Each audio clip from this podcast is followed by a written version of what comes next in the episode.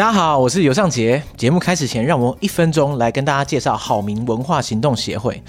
好民文化行动协会是个来自台中的非营利组织，他们致力于提倡转型正义、台湾主权的独立，同时关心台中的在地文史，也监督地方的市政与议会。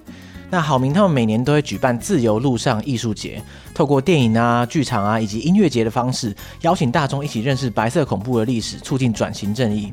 那在今年八月，他们将举办旧城导览工作坊，来培力人才，以地景导览的方式啊，认识台中地区的二二八事件、白色恐怖历史。十一月的时候呢，则将举办市政议会工作坊，带民众透过台中议会议事流程、台中地方派系等主题，成为共同监督市政的公民。欢迎大家上网搜寻“好民文化行动”报名参加。那当然，相关的连结我会放在本集的资讯栏给大家参考。好，感谢大家。大家好，我是尤尚杰。大家好，我是台北医学大学感染科医师陈立仁医师。欢迎收听《解锁地球》。耶、yeah！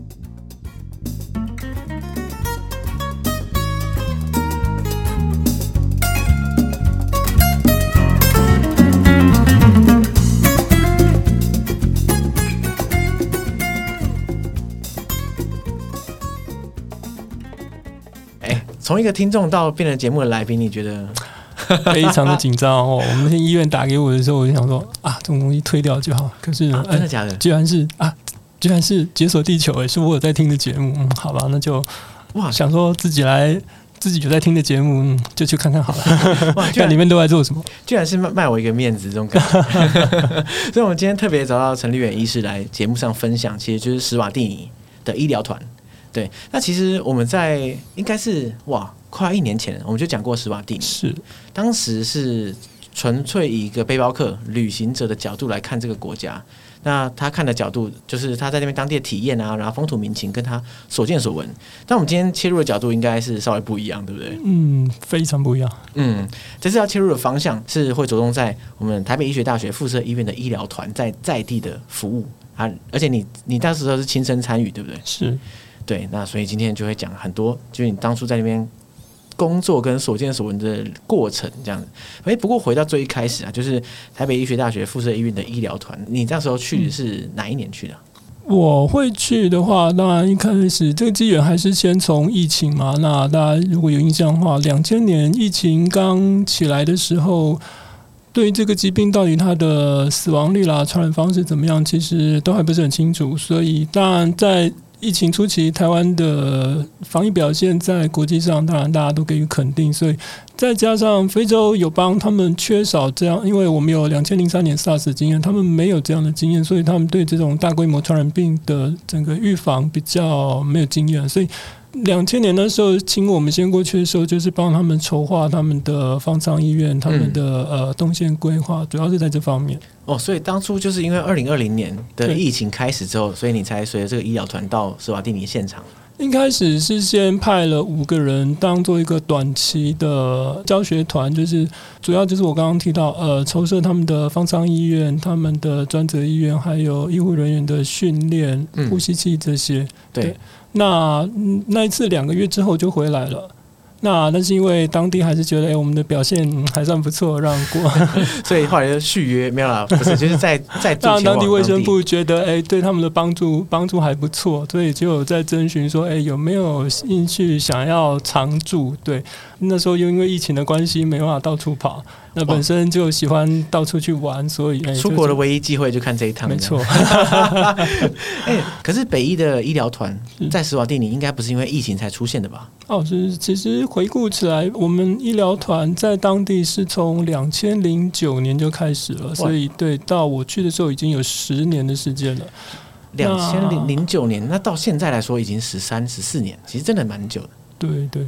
那一开始当然是单纯的医疗团过去了。那在医疗团之后，后来又成立了呃教学团。嗯，对。那医疗团当然顾名思义，主要就是在呃医疗的业务。那教学团的部分的话，主要就是在训练他们自己当地的医学生，能够不只是参加考试，然后通过，并且要能够留得下来。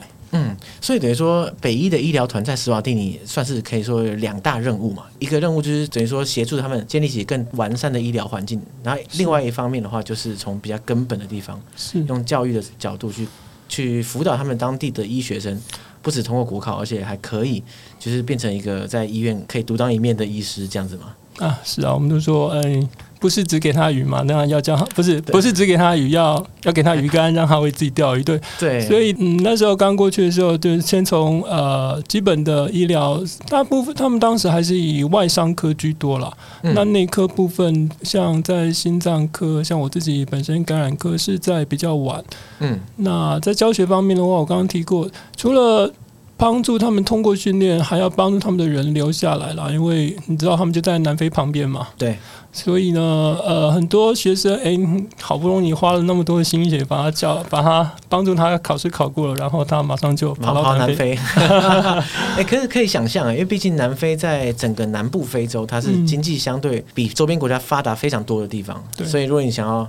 坦白说，就是你要想要追求更好的环境、薪资啊，还有工生活品质的话，嗯、可能大家人才都会被挤到南非去这样。嗯，对啊，所以就是需要跟他们的卫生部争取资源。当然，在薪资方面，然后当然薪资是一个啦。那确实，他们国内没有那么多的医院，呃，可以收治住院医师。对，所以这一部分，那我们就要跟呃卫生部去讨论，他们哎哪些医院可以有收治的员额，可以训练住院医师。嗯嗯嗯。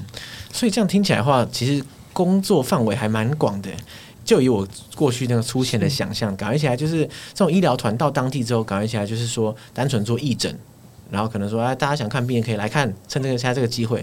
可是这样听起来，北医的医疗团在斯瓦蒂尼当地啊，就像刚刚讲的，不是只有给鱼，而且还要给鱼竿，就从根源的地方去解决他们医学生，从医学生这个很前端的地方开始着手，这样子。我承认一开始我也以为单纯的就是去看病而已，就被骗了。不是那种，呃，我们两个团基本上是独立作业，但是彼此会互相支援啦。有时候我们会去他们那边上课，他们医生也会来支援我们的门诊，所以，嗯，嗯，虽然是独立作业，但是两个会都会互相支援了。那因为我自己主要是在医疗团，所以基本上还临床工作还是主要为主啊。那教学部分是等于说我们都自己协助的角色。嗯，对。那不过确实两边都会需要参与。那所以说医疗团如果是医疗这个层面的话，等于说你们会在当地的医院提供一些门诊的服务，嗯、然后当在地的病人如果来看的话，就可以看你们的门诊这样吗？嗯，当地的医院的话，他们有类似像我们一样的健保制度，所以呃，如果民众他一般的就诊的话，像我们在当地就是史国的首都巴巴尼，那有一间就是他们当地最大的，你可以把它想象成史国的台大医院吧。对，OK，那基本上我们的驻点就在那边，所以每个人都有在那边，就是不管神经外科、骨科，那我自己感染科都有在那边开开设门诊。嗯，那。那当然，除了一般的、一般民众的就诊需求之外的话，其他常会多的呃一些额外的，比如说我们自己当地的驻地侨胞，嗯，其实还蛮多的。哦，真的，因为毕竟是邦交国，是是是。然后还 最难搞定的，不能说最难搞定，有时候常常会。就是一些那个王室的成员，哦、王室成员是你也算是你们的常客，这样吗？嗯，但不，那王室成员他们当然不会真的到那个，就是到我们实境医院，大部分都是我们要到到王宫里面去，哦、居家医疗啊。哎，那那真的是皇宫啊！我、哦、靠，那那难得的机会，就是如果不是参与这个医疗团的话，你怎么可能会进到十瓦帝尼的王宫？对啊，不要说司法定义，而且还是可以进到皇宫。对，而且还是当做一个嗯、呃、被迎接的。贵宾进去这种感觉吗？欸，可以这么说啦，毕竟他们对台湾当地的医疗是相当信任。我觉得不止这样吧，他们总觉得外地来的和尚会念经，这是很多人都会有这种想法。包含他们不止他们医生要看国外的，他们厨师也要国外的。厨师也要国外？对啊，他们我知道国王有三班的厨师，然后好像几乎一般一一般好像说是亚洲人，然后英国人，反正。哇，一三五吃亚洲菜，二四六吃英国菜的概念。嗯、哎呀，贫穷就限制我们的想象。对，没错。哇，那等于说你们在那边服务，除了一般民众之外，还要同时服务皇室的成员。嗯，还有侨胞。嗯，还有侨胞。对，这个这个业务范围，或者说这个病患的基数，真的蛮大的呢。病患基数大，这倒还好。如果你跟台湾的平均，哦、如果跟台湾比起来，哎、欸，倒不算。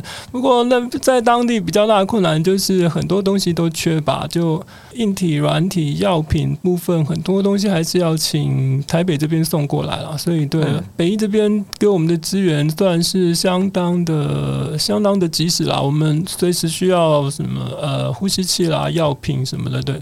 那现在 DHS 大概你今天发货两周之内就可以到了，所以还蛮及时的。哇，这么神速啊！到史瓦地尼，感觉起来就是交通还蛮漫长的。不过当然那是在疫情之前啊，疫情之后你也知道，那个长龙卡个卡个货轮就可以。也是，现在应该全球的这个货运都是嗯，对啊，哎，大乱这样子。哎，可是这样的话，你在史瓦蒂尼在地就是看门诊，嗯、跟你在台湾看到底有什么不同啊？哦，差很多，差很多。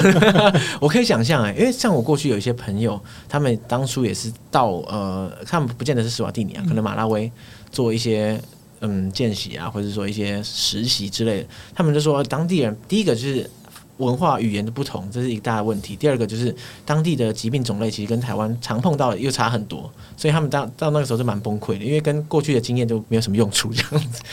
是呃，首先当然，因为我自己走的专科是感染科嘛，那对感染科医师来说，当然能够到不同的地方去看看不同的。嗯，我们有时候常常会会拿其他科开玩笑啊，你跑到非洲，你看到的冠状动脉阻塞还是一样是冠状动脉阻塞。嗯，就是我们拿喜欢开其他科医生的玩笑。但是以感染科来说，你到非洲看到的传染病一定是跟台湾是截然不同了。那比如说在当地很多的疟疾。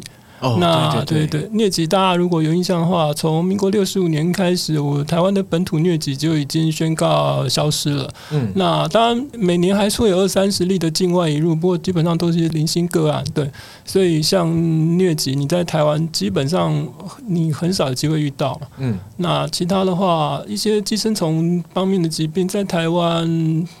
台湾因为现在几乎大家户都已经有有就是呃自来水了，所以你再说像以前可能大家如果小时候在在乡下，可能偶尔还会抽地下水，嗯，对，地下水可能你偶尔还是会看到一些寄生虫的感染，对，但是在现在几乎很少再有地下水的情况之下，台湾这种寄生虫的感染也已经很少见了，嗯嗯嗯，所以这些东西真的是到那边才才有办法看得到了。哇，所以等于说，呃，不管是寄生虫或是疟疾，你在学生时期的时候可能接触过很多相关资讯，可是，在临床实务上，都有在书上看过。哇，突然之间转变成实战这样，每个人来看都是一些你过去没看过的寄生虫啊、疟疾等等，这样你会不会觉得，哇，压力其实蛮大的？这个其实到，因为当地的人跟这个疾病他们共生也很久了，所以有时候大部分说实，我说实在，疟疾大部分还真的不会送到我们这里，他们在很多诊所就搞定了，因为他们呃很多当地的诊所一些轻症的疟疾，他们自己就会搞定了啦，就是因为他们。跟这个疾病也已经相处很久了，对，所以感冒这样，对，久病成良医嘛。你看久了，你也他们很多医生一看就知道，嗯，这要给什么药，或者是啊，他每次一听到啊，小便里面有血哈，根本就是那种锥形虫，一听就知道，他们就直接投药了。所以你说我真的有在显微镜下看到的，呃，有几次了，但是没有，大概就嗯，可能有三四次吧。大部分都是在送来我面前之前就已经搞定了。那除了我刚刚提到的这些，比如说疟疾啦、最呃寄生虫，大家如果有印象的话，应该都知道，撒哈拉沙漠以南的几个非洲国家，HIV 都是呃对 HIV 的盛行率都相当高了。对对，如果你只听诶、欸、当地，比如说我看到是二零一八年的数字，年轻女性就是说孕龄的女性的带原率是两成到三成，你听到这个数字？两成到三成。你听到这个数字可能会觉得很恐怖，但是如果你再回到五年前的话，这个数字可能是将近一半。哎，那为什么下降这么快啊？最主要就是呃，在 HIV 这一块的话，是美国国务院他们有特别有拨款预算，有一个 AIDS 的，就是 AIDS AIDS Help 的一等于是国务院的专责的计划，协助他们建立，有点像我们在台湾的个管系统，就是针对每一个个案，有人去监督他们的投药。其实。你可以想象，年轻女性一感染之后，最担心的就是她一旦又在怀孕之后，很快就小朋友，她没有吃药的话，小朋友就变成下一步就变艾滋宝宝，对，就是垂直感染这样。对对，垂直感染。所以年轻女性当然并不是说她们不能怀孕，她们可以怀孕，但是她们就是要接受治疗。只要能够接受治疗的话，大家是可以生产的。对，嗯，所以我觉得这几年整个带原率的下降，当然第一个跟积极的投药，然后阻断这种垂直感染有很大的关系了。嗯，我相信也许再过个五到十年，可能这个数字可能会掉到更低，也许五趴十趴。嗯，希望。嗯，对，希望可以这样子。对，所以。在这样这么高的那个 HIV 带原率的工作环境工作，会不会就是回到刚刚讲的，其实压力也是蛮大的，对不对？哎，其实还好，我觉得 HIV 这个疾病，嗯，大家如果没有在 update 这个知识，很多人对 HIV 的印象可能都还停留在所谓的世界黑死病嘛。对对对对，嗯，不过现在 HIV 在我们看来，其实就跟糖尿病、高血压一样，它就是一个慢性病而已。嗯，对。基本上，如果要只要能够正常的服药，你的它目前大部分的证据指出它，它呃，你可以享有跟一般人一样的，就是平均余命，就是说。嗯你的寿命不会比别人短，只要你能够好好服药，把体内的病毒压下来，你就算要结婚、要生小孩都是没有问题的。对，因为现在的新药也很多，所以对于艾滋病患或者带原者来说，其实只要稳定服药，他们体内可能病毒量也很低，是、嗯、他们几乎也没有什么传染力。对，所以其实这个病，其实，在现在对我们感染科医师来讲，其实就跟糖尿病、高血压一样而已，哈、嗯，真早就不是什么黑死病。对，就只是说他可能没办法根治，但是其实。就是一个慢性，基本上也不会再根治，所以就是差不多这样。只是它在污名化很严重，到导致于现在大家会觉得很可怕而已。对啊，所以在当地这个疾病，你说为什么会这么高？我觉得第一个，因为当地是一个有百分之八成的人是基督徒了。嗯，那大家如果知道基督徒，第一个呃堕胎本来就是不允许的，所以年轻女性一旦怀孕之后，那堕胎基本上是不可能的。那再加上当地男性大部分也很少采取保护性的性行为，嗯，第一个，嗯，确实是没那么舒服，对。第二个，当然说实在的，保险套也不便宜。哦，对，当地可能就是对于当地人来说，可能也是一个负担，也是一个负担。而且，就算女方怀孕的话，对大部分男生来说，他们也不像说，呃，在东方社会，如果说，哎，女方怀孕了，男生会需要，就是好像觉得需要必须去跟对方结婚。在当地很多妈妈怀孕了之后，他们一样彼此抚养小孩，一起抚养小孩，嗯，但是就是没有结婚。OK，所以就所以我觉得整个社会风气跟台湾相当不一样吧，宗教啦，社会社会风气，对对，这样说起来。你前面看的病患，嗯，你说呃疟疾跟寄生虫基本上在地区的诊所里面就可以处理掉。HIV 的话，你这边看到的病患会很多吗？就是说你在这边看到的病患的主要求诊的原因到底是哪些啊？大部分患者会送到我们这边。其实如果他只是单纯服药的话，大部分也都是在门诊就就搞定了，很少会到我们这里来啦。所以。会到我们这里来，大部分都是服药状况不理想啦。有一部分可能是他药物有一些副作用，可能像比如说有的人体型改变，容易变胖啊，或者是呃有一些骨质疏松，或者是一些肾毒性，反正就是呃，其实这种新药产生副作用的比例已经比旧药少很多，但是偶尔还是会看得到，所以。基本上会到我们这边来的，大概都是就是有一些药物副作用，所以希望我们去帮他们做药物调整。嗯嗯，对，所以都是嗯比较需要花一点时间帮他调药。OK。另外想问的就是说，因为你们医疗团进驻的是他们首都 Mbabane 的大医院这样子，嗯，那可是我不是很确定，因为毕竟在我的想象中啊，斯瓦蒂尼它的城乡可能之间的医疗资源也本来就不是很均等。那你们进驻在最大的医院的话，这样就是你们的医疗服务上也还是没办法扩及到施瓦蒂尼真的比较医疗资源缺乏的偏向。对，首先这一块，呃，斯瓦蒂尼当地其实整体来说，我觉得社会上贫富差距很大，所以他们不是只有公立医院，他们也有很多豪华的私人医院。豪华私人医院，对对，嗯，当地有钱人其实其实是对对，会会蛮超乎你想象的。所以第一个，他们除了公立医院之外，还有一些私人的医院，呃，不能叫诊所，那真的是很豪华的医院。嗯，那当然，第二个的话，就是在比较偏远的地区的话，就是我们。我们六日会去做一些义诊吧，义诊这一块，嗯，大部分都是，比如说当地议员，他可能会有选民服务的需求。哇，当地议员选民服务是，譬如说找义义诊团来对对，这个、哇，是当他的政绩的一部分，这种感觉。啊，其实，在台湾也是有各种的 各种的选民服务，对，也是也是，只是我没想到，就是当地的这怎么说啊？就是这个政治气氛也会影响到你医疗团的义诊的。嗯，其实我们医疗团义诊在对各个议员来说都是蛮正面的选民服务啦，所以对对，所以。我们常常会受到各个选区的的邀请，对，嗯、所以几乎周末六日吧，都在都在全国各地巡回。确实像像上节讲的，呃，定大家觉得说，哎，这个国家小归小，其实它也有半个台湾大。你说真的小吗？也没有想象中那么小。再加上当然它没有我们这么方便的大众运输，所以。嗯其实离开首都之后，大部分的地区是真的蛮偏远的。有时候我们常从首都出发到各个，呃，两三个钟头都算近的，有时候七八个钟头都有。哇！像比如说，在我台湾地区啊，我们比如说我今天新看了一个病人，有时候我一次不敢给他开太久的药物，为什么？真的那不是我们小气还是什么？大家不要想说啊，这医生这么小气，一次只给我一个礼拜的药。其实我们药物很多都有副作用，所以如果这个患者一开始没有吃过的话，我们大家一次不会开太久。对那所以我一开始我也是带着这样的习惯过去，然后后来就被我们的的那个老教授的。哎，你知道他要走多久才能来到你的面前吗？然后只能拿一个礼拜的药，对，太不给意思。嗯，一开始我真的没有想到这件事情了，因为在台湾那大众运输太方便，可能嗯楼下就有诊所，然后可能三两步就有医院，所以对。但是在当地，他可能真的他。他这次要来到里面，他可能就要跟跟公司请假，对，然后走两个小时来，可能要再走两个小时回去，对，哇，那 真的是很难，对，很难想象。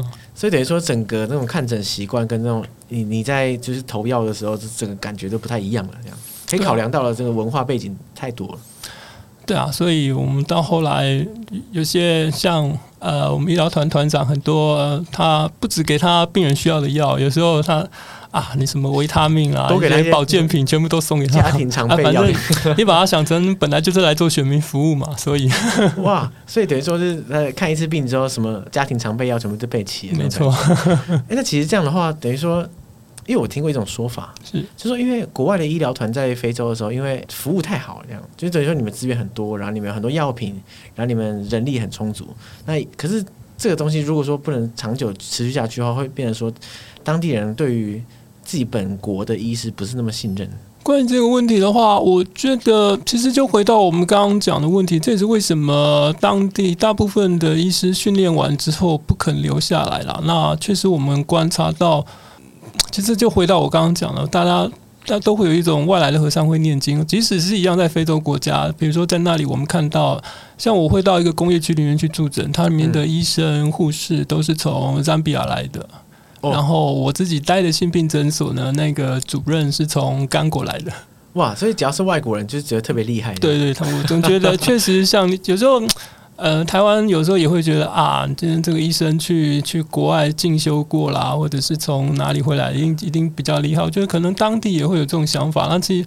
可能也是为什么当地的医学生不容易留的，好像留在当地确实是比较不容易受到重视吧。对，出国之后反而变在别的国家变成外国医生，特别厉害。对，所以包含像我们去过一些我刚刚提到的那些私人的豪华医院，哇，那边的医生，我想。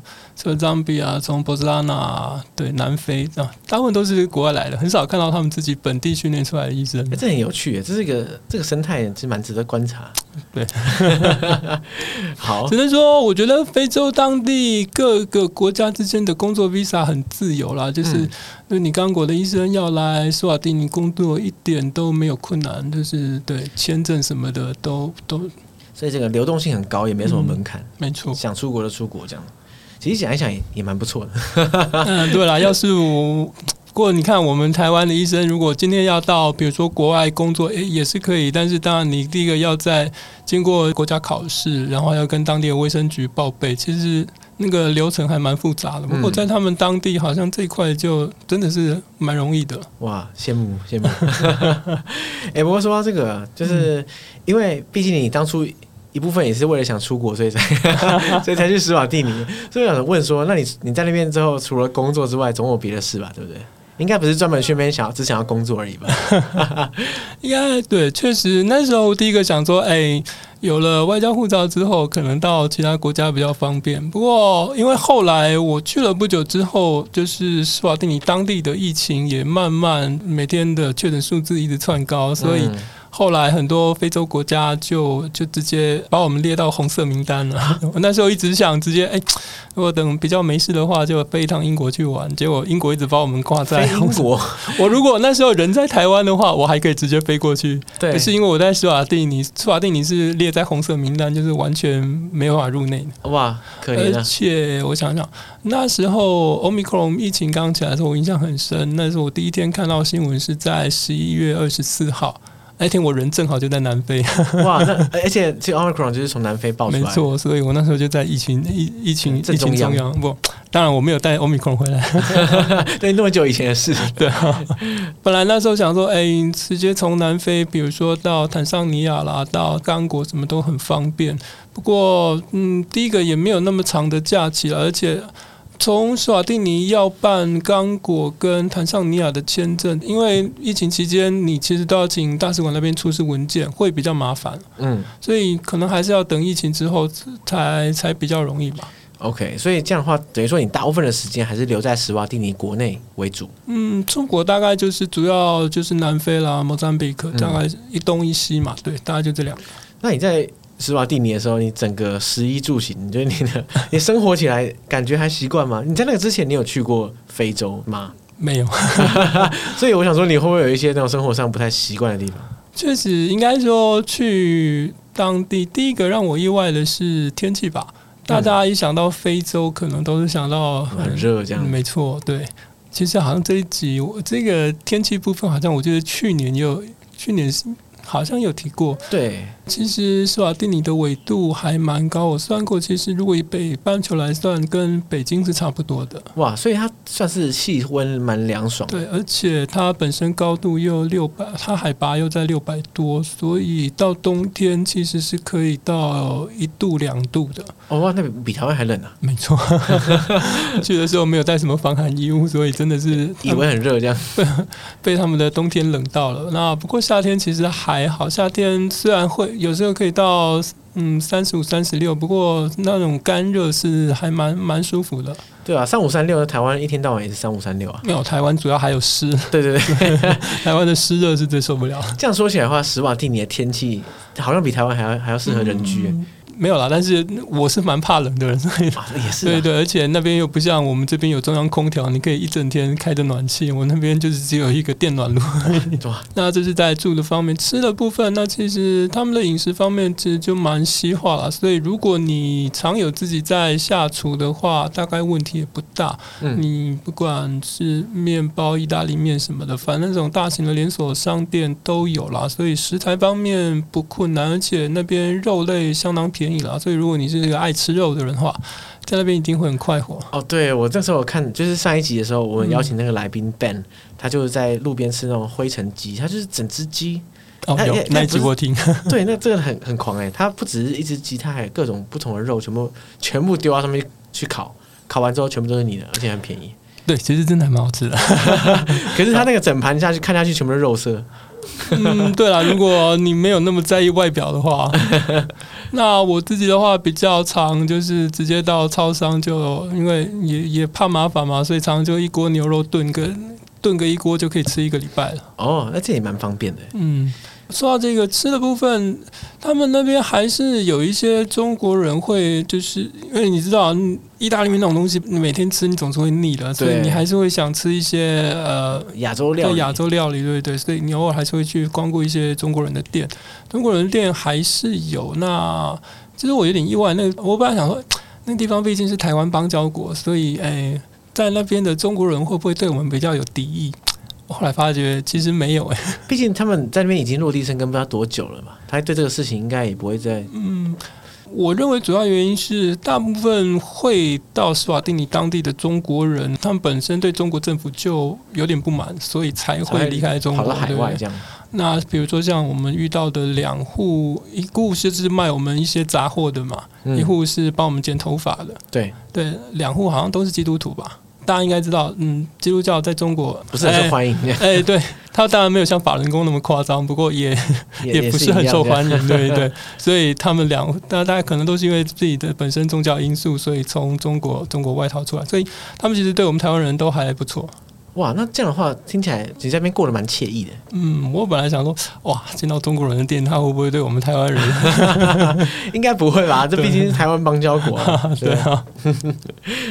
所以你在那边基本上来说，不管是物质条件，或者说食物、饮食、起居那些，都没有什么太大的障碍。其实没有诶、欸，我说实在，我在离开台湾之前，我很少自己下厨吧。嗯、就第一个在台北，实在也没有自己下厨的必要嘛，吃东西太方便了。对对对，你光自己去弄那些吃的，对，浪费的时间啊，然后一个人的食材也很难抓，对，所以真的我的厨艺真的是完全到那边才。史瓦蒂尼启蒙你的厨艺。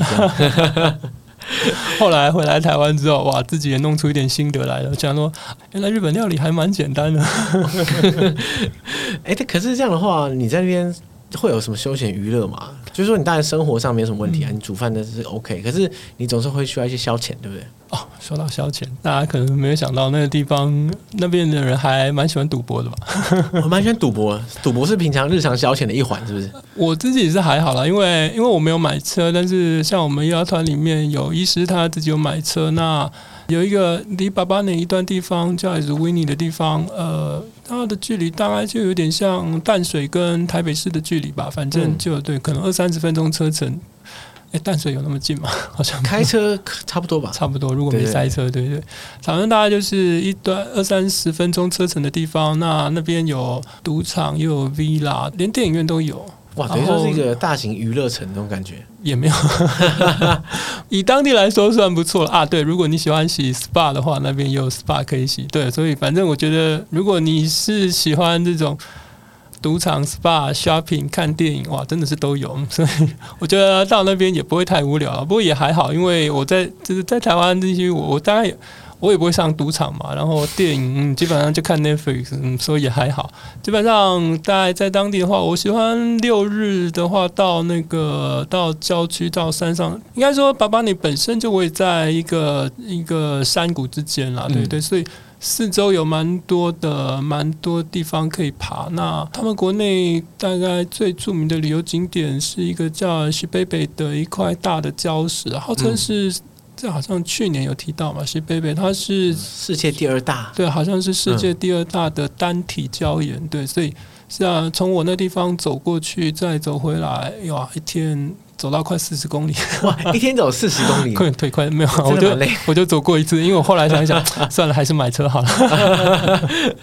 对，那你在那边整趟这个工作历程中啊，你有没有碰到什么危险啊？因为我不太确定史瓦蒂尼的治安到底状况怎么样。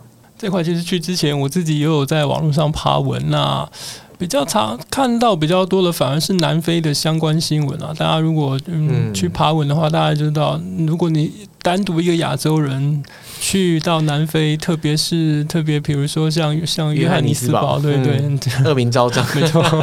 所以当然去之前，我会会先做好准备。不过其实史瓦蒂尼的治安跟南非当地比起来，要算好蛮多啦。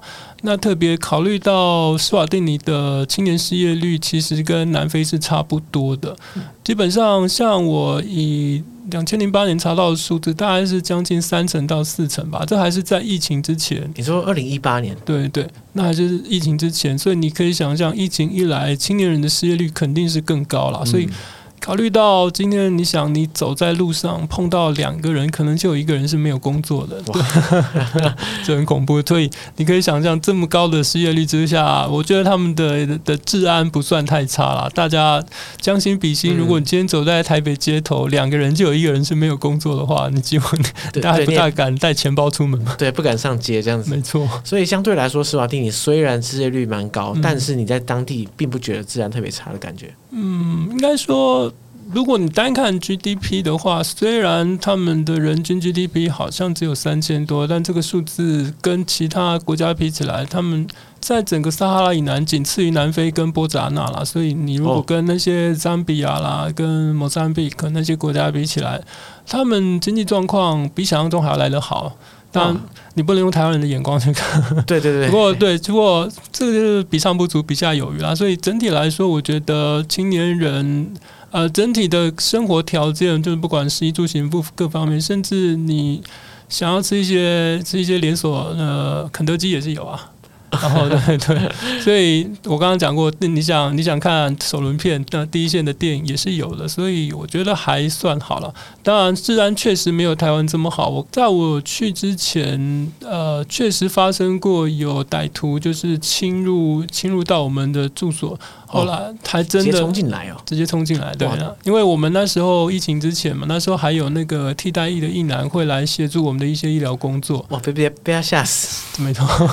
后来那个替代一男就真的直接申请提前 提早离开，提早提早结束服役。哇，可以可以申请这个，看来心理阴影面积蛮大。好像他真的被歹徒给绑起来了吧？然后对，被绑起来，对对对，就是。我我没有看到这实际的情况怎么样，我是听人家转述，不过应该是真的对他造成很深的心理阴影。是我也想逃了，不过这还好了。我想说，我一百八十几公分的大个子，他真的要跟我打，也不一定打得过我。是啊，只是他可能有武器啊什么之类的。嗯，对啊。所以这样的话也算是很幸运的。你在那边不管是各方面食衣住行啊，或者是也没有遇到什么危险。那其实整趟旅程来说，对你来说，你觉得最大的收获是什么？最大的收获，嗯，你来说，我觉得应该说去之前吧，大家会都会觉得说啊，对于，像这么小的邦交国，哎，到底对我们台湾能够在国际上有多少的帮助？其实有时候。嗯啊，我每次去看雅虎留言，都在说啊，什么凯子外交啊，是不是？对对对。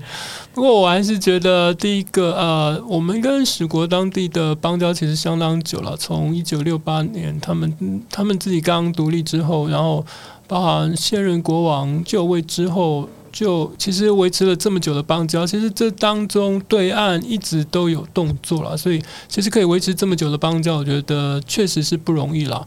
再加上呃，他们国王是真的会在联合国大会上，就是真的会为台湾讲话的，所以我觉得这一块真的是挺不容易的啦。那再加上台湾确实在疫情早期的控制，确实也是在。很多不只是非洲国家，包含英美国家，其实很多人都觉得台湾的经验是可以借鉴的，对。我觉得这一块我们在台湾能够能够帮助我们自己的邦交国，我觉得还是蛮不容易。我觉得就这一年回来吧，我自己还是觉得，哎，真的大家不要再想什么 凯子外交，凯子外交。我觉得真的国际上的朋友有一个是一个啦，更何况对斯瓦蒂尼是我们目前非洲仅存的一个邦交国，而且它跟我们的邦谊非常的久远。对，我觉得这段嗯，不管你说是友情还是感情嘛，嗯、对，其实是蛮不容易的。其实我觉得非常难得，就是说，因为台湾在外交的处境上反而就比较困难一点，然后可是，在医疗或是像我们常见的也是农业之类的，嗯、就是可以展现台湾软实力的地方。